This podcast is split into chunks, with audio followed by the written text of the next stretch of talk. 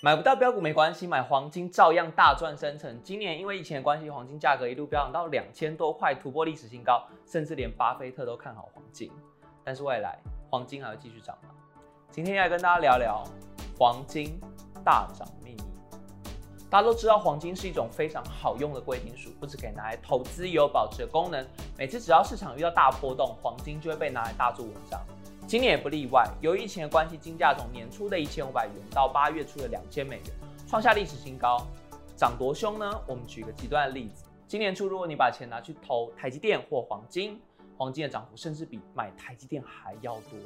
为什么黄金今年会涨翻了？其实主要两个原因，第一个是疫情和地缘政治的不稳定导致的资金避险需求，第二个也和疫情有关哦。今年联储会降息就是，各国政府大撒，利率大幅降低。其对投资人来说，与其把钱放在银行，不如放在具有保值功能的黄金上。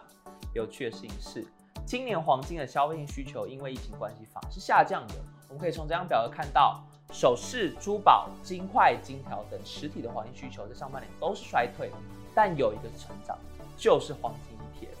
说穿了，其实这一波黄金上涨并不是黄金的实体需求推动，而是黄金 ETF 的投资性需求。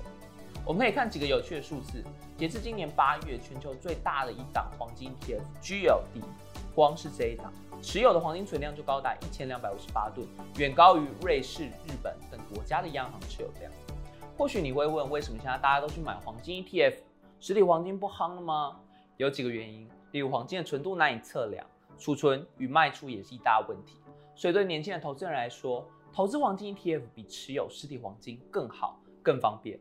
就连传统上偏好实体黄金的中国人，现在开始重视黄金 ETF 这项理财工具。光今年上半年就有三档新的黄金 ETF 上市，这是中国基金市场自二零一四年以来再度有新的黄金 ETF 上市。既然黄金现在这么热，之后还会继续涨吗？目前外资报告一片看好，目标价从两千四百元喊到三千元都有。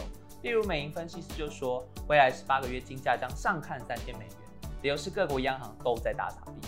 只要低利率和美元贬值状况一天没有结束，黄金的行情就值得期待。另外，财讯专栏作家硬和田早在零九年专栏就指出，目前全球流通在外美钞高达一点七兆美元，以美国目前黄金库存来计算，每盎司就应该要值六千四百六十三美元。所以在金价不到五六千美元之前，长期抱不容易吃亏。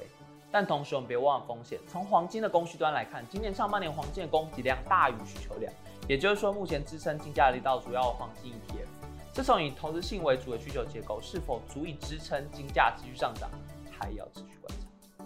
好，我们今天的节目就在这里。如果你喜欢本期的节目，我们在 Press Play 提供一份完整的懒人包给大家去下载，同时也记得帮我们按赞、订阅、加分享哦。我们下期见，拜拜。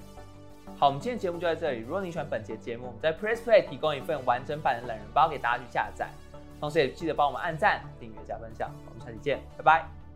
好，我们今天节目就在这里。如果你喜欢本期节目，我们在 Press Play 提供一份完整的懒人包给大家去下载，同时也别忘了帮我按赞、订阅、加分享。我们下期见，拜拜。